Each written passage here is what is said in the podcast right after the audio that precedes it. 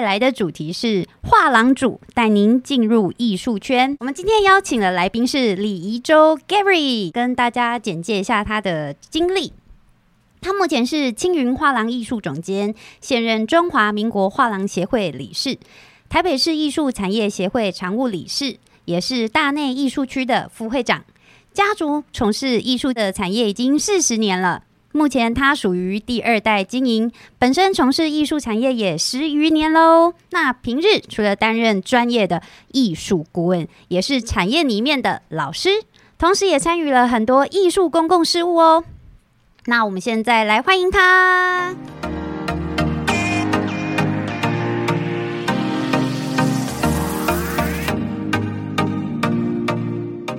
各位观众朋友，大家好，我是青云画廊李宜洲 Gary。Gary，我们现在要准备进入快问快答，请问 Are you ready？Ready？好的，请问您是一位优质的收藏家吗？当然，那您有敏锐的艺术美感吗？没错，请您用三个形容词来描述当代艺术。多元、实验性、先锋。那我们今天毕竟要谈到的是画廊主带您进入艺术圈。老板，我有一个问题耶，我不会买画，也可以进入画廊吗？这当然的啊，我们画廊其实全台湾的画廊都非常欢迎对于艺术热爱然后有兴趣的朋友来参观，而且参观都是免费的哦。嗯，原来如此。那刚刚您有提到您自己也是一位优质的收藏家，那您在藏品当中有没有哪一件让你印象最深刻？呃，其实我我收藏的范围蛮广的啦。那 有一个俄罗斯呃的艺术家，他有一件作品叫做《母与子》，对，那他是一个呃呃人民功勋艺术家尼古拉的作品。那他的画面主要是用一种印象派的笔触，然后去塑造一种呃很有节奏感的一种秩序。那它在空间中的氛围也处理得很好。它主要的内容背景是一个小房子，然后在一片森林里。那前景是一个呃母亲，然后正在怀中哺育着她的小孩，一个婴儿。那呃在前景跟背景的中间，中景有一棵很大的苹果树，然后有很丰盛的果实。那这件作品它的氛围跟情感处理都让我觉得非常的精准，在它的一个题材的一种呼应性跟它的笔触用色，透过这些树梢中洒落下来的光线，让我可以感受到一种活力跟一种好像生命延续的感觉，所以这是我很有印象的一个收藏品，它也是我很喜爱的。对那你还会想拥有它多久？会不会有一天想卖掉它呢？如果 除非我很缺钱啊，不然这件作品其实我我不太舍舍不有点舍不得割爱，然后我也不知道这件作品现在现在增值的幅度大概多少，它一直挂在我仓库的某一面墙上。对我如果可以的话，我觉得因为因为这件作品的象征意涵很好，我可以当成传传家宝。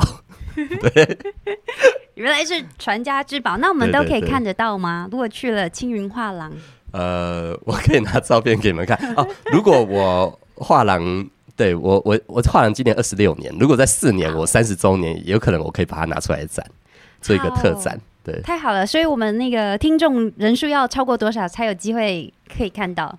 越多越好啊。嗯，嗯那我们想问，人啊都会捡拾贝壳，本来对于欣赏美的事物就是天性，那我们应该用什么正确的心态来开始欣赏艺术品呢？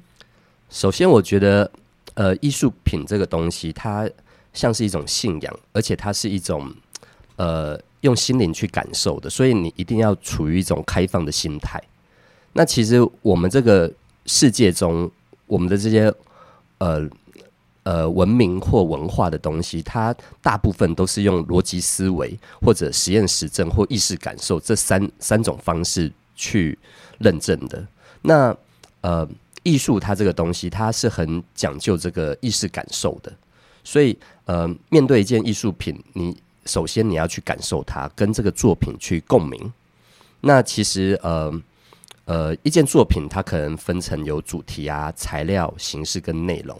那在它不同的面向上，以及艺术家长期以来创作的一个变化中，我们可以看出他创作的脉络，那我们就可以更进一步的去探讨他，呃，创作这一件作品，它是什么样的情感，什么样的一个观念，什么样想诉说的内容或观念。那其实我也有一种呃分析艺术品的一个小工具，它叫做六面相二分法。那在我出版的书籍《画廊主带您进入艺术圈》里头也有提到。那六面相它并不是二分法哦，它是一个比例上的差异。那它六个面相用二分的方式，那做一个比例上的划分。首先就是这件作品它是偏理性或感性的，它是宏观还是微观的。那第三个是他是关注在外在还是内在的。那他重视的是技术还是观念的。那他这件作品的。表现方式，它是比较再现，就是说很重复性的在艺术世界中再呈现出来，还是它比较偏表现的？比如说很写实的东西，它就是再现比例很高。那表现主义或或是比较抽象的绘画，这些它就是表现性很高的。那最后一个第六点，它是很多元化或单元化的。比如说有的艺术家，他一辈子他就只画水滴，他就只画荷花。但有的艺术家，他可能他的呃题材是很多元的。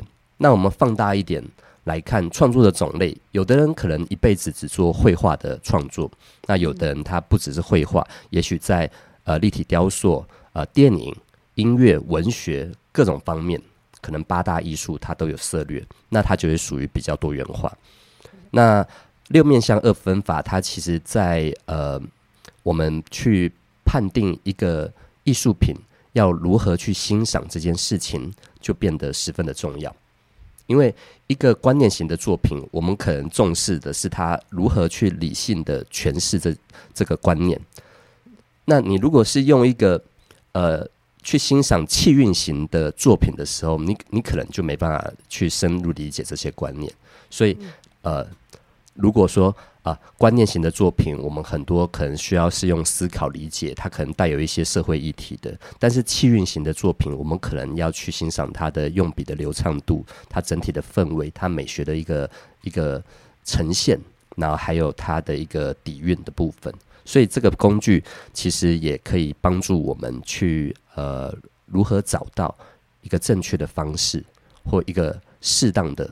观看角度，Gary Gary，可是我想问一件事，您刚刚讲的工具非常丰富，那我如果从来都没有接触过美术的专业，我在进入画廊的那一刹那，您会跟我导览吗，或讲解吗？哦，对，那其实呃，艺术作品哈，它其实就是艺术家的心血结晶。嗯，那其实我们画廊主或画廊的从业人员扮演着一种。类似介绍者、类似翻译者的一个角色。那虽然大家都讲讲中文，都讲国语哦，但是有些时候艺术家的诠释观点或艺术评论的用字是太过艰涩的。是我们在导览的时候，我们就会呃比较说因人而异或因材施教的方式，那逐步的去解释给我们的这些呃参观民众听。我很容易找到展览的资讯。那你会建议我们这些初学者从哪些艺术的展览类型开始？像我们常听到的，有艺术博览会，台北的在世贸，那有饭店型的，还有美术馆，还有画廊。那有没有小攻略可以推荐给我们呢？呃，其实慧玲刚刚有讲到，这些都是可以参观展览的。那比如说，呃，画廊内部的展览。平常就是可以看出一个画廊它长期的一个展览策略，或类似一个这种展览机构它本身的一个文化政策。那呃，这个东西当然会取取决于画廊主，一个画廊主他会有他自己的口味偏好。那每间画廊他都会他提出他自己的一个美学观点，并且他们会预测未来艺术的走向会是什么。我们是基于这个。对于艺术走向的一个专业认知，还有对于未来走向的一个预估的一种自信，让我们推荐我们认为的明日之星给我们的收藏家。那我们透过展览、艺术评论的撰写，还有做出版，以及很多的呃艺术专业媒体的曝光以及影音的一种资料库累积，那都是在帮艺术家做未来的奠基。那除了画廊以外呢，呃，当然还有博览会。博览会一般国内外的分为有展板型的跟饭店型的。饭店型的，它当初是从国外引进的，它可以让你展出呃价位比较低，然后比较好入手。嗯，那经营的成本，它的摊位费也比较低。那如果是展板型的，举凡说台湾的呃南港展览馆或者是世贸艺馆，这些都是大场地的，那可能一个艺博会有一百多间。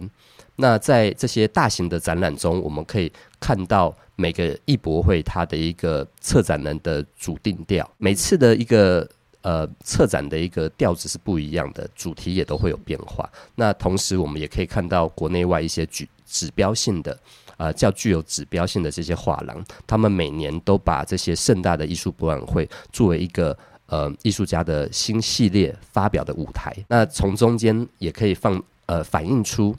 就是呃，艺术的一级市场，就是第一市场，它的一个风格转变。呃，观众他可能更感兴趣，也想了解第第二市场的部分，他可能就会在一些拍卖会上啊，有一些不是从画廊直接卖出的作品，可能是从藏家手上，或者是已故的艺术大师他们的收藏家把作品呃放到拍卖会上，让大家很多人一起来竞标。那当然，我刚才介绍的这些都是属于商业性的这种展览。那还有非商业性的，比如说一些文化中心、替代空间或美术馆，他们基本上是处于一种呃教育推广，还有一种呃美学如何这些文化怎么去介入一般大众的生活。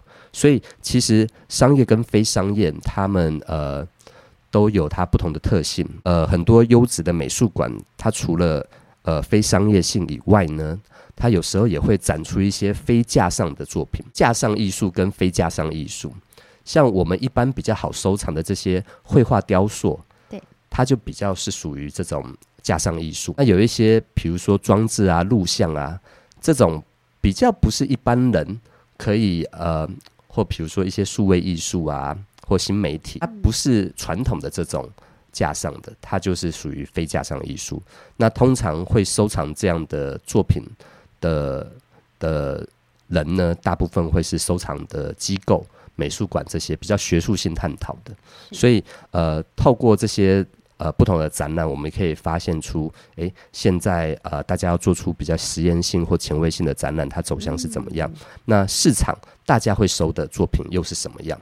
那你可以从这些呃不同的展览中去比较出来，然后也可以有一些心得的分享啊，很欢迎大家一起来讨论艺术的，不管是艺术的本质或艺术市场或机构、艺术圈文化的一些转变，它都会是一种文化现象。您刚刚有提到，就是在参与公共艺术还有这些展览的那个经验很丰富。那如果谈到艺术教育的话，我们如何从周边生活开始呢？本身除了做画廊经营这种商业行为外，呃，我也出书嘛，然后我有录制一些数位线上课程。我目前有跟呃学学文创有一些合作，那还有在一些福伦社基金会或一些美术呃系所、美术院校系所有担任这个产业教师。那呃，其实我我认为这个艺术教育哈。以以前蔡元培就讲过，就是美育救国家嘛的一个理念。那为什么艺艺术可以改变我们的社会，改变我们的人们？它其实有一个很重要的东西，就是呃，艺术它是属人的，所以每一个时代的艺术家，他的作品都会反映出他当时的时代性。以及这个地区的文化性，所以艺术品它不只是一个好像很奢华的一个东西，它其实也是一种文化跟时代历史的记录。我们透过去理解不同时代下的这个时代背景，它会有时空因素嘛？那我们就可以去了解到当时的时空背景，这些文化还有历史因素是什么？那呃，艺术呃，我们这种画廊，我们叫做 Fine Art Gallery，就是说它是纯艺术的。那其实它是一个很很核心的，但它其实外围它它可能有呃，它核心它是精致艺术，那外围它可能是呃工艺美术，那在外围它可能是应用美术。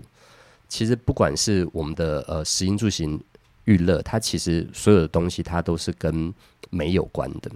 那其实时代走到这个地步，台湾的未来竞争力或全世界的竞争力，很很多东西它毕竟它很可能是需要美美感的投入。那在艺术品中呢，我们有一句话叫做呃欣赏艺术品，它是。一个跟灵魂相遇的过程。我们人呢，本来是一出生的时候，我们就是一个属灵状态。我们都讲说，艺术品它是属人的，因为没有人，他就没有艺艺术的本体跟客体，他没有创作，他也没有审美。所以在这创作这个 output 的过程中，然后在作作品上赋赋予了他的灵魂跟精神。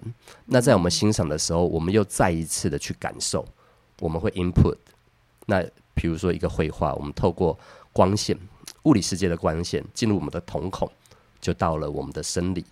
那呃，大脑作用之后，我们产生的情绪反应，所以我们到了心理层面，然后最后到达我们的精神层次。嗯，我我相信人是有有灵魂的。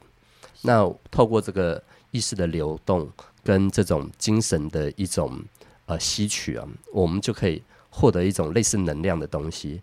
那可以让我们的身心灵觉得很舒畅、很平静，而且艺术品它不像一般的消耗品，你每天看它，它的精神灵魂都不会消灭。是对，所以，所以我觉得艺术教育它首先就是要用体悟的方式去去感受。当然，一开始我们不用很刻意的去说怎么样才是对的，因为我们现代人因为很忙碌，加上又在城市中，我们的属灵状态已经渐渐的。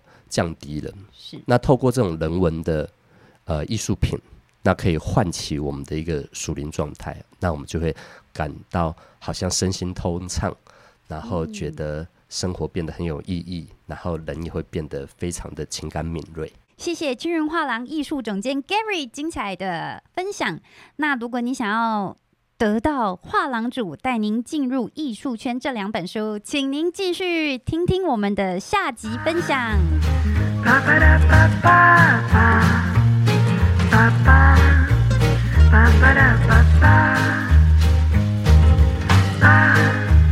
Ba-ba-da-ba-da-ba-da-ba-ba-da. Ba-ba. Ba-ba-da-ba.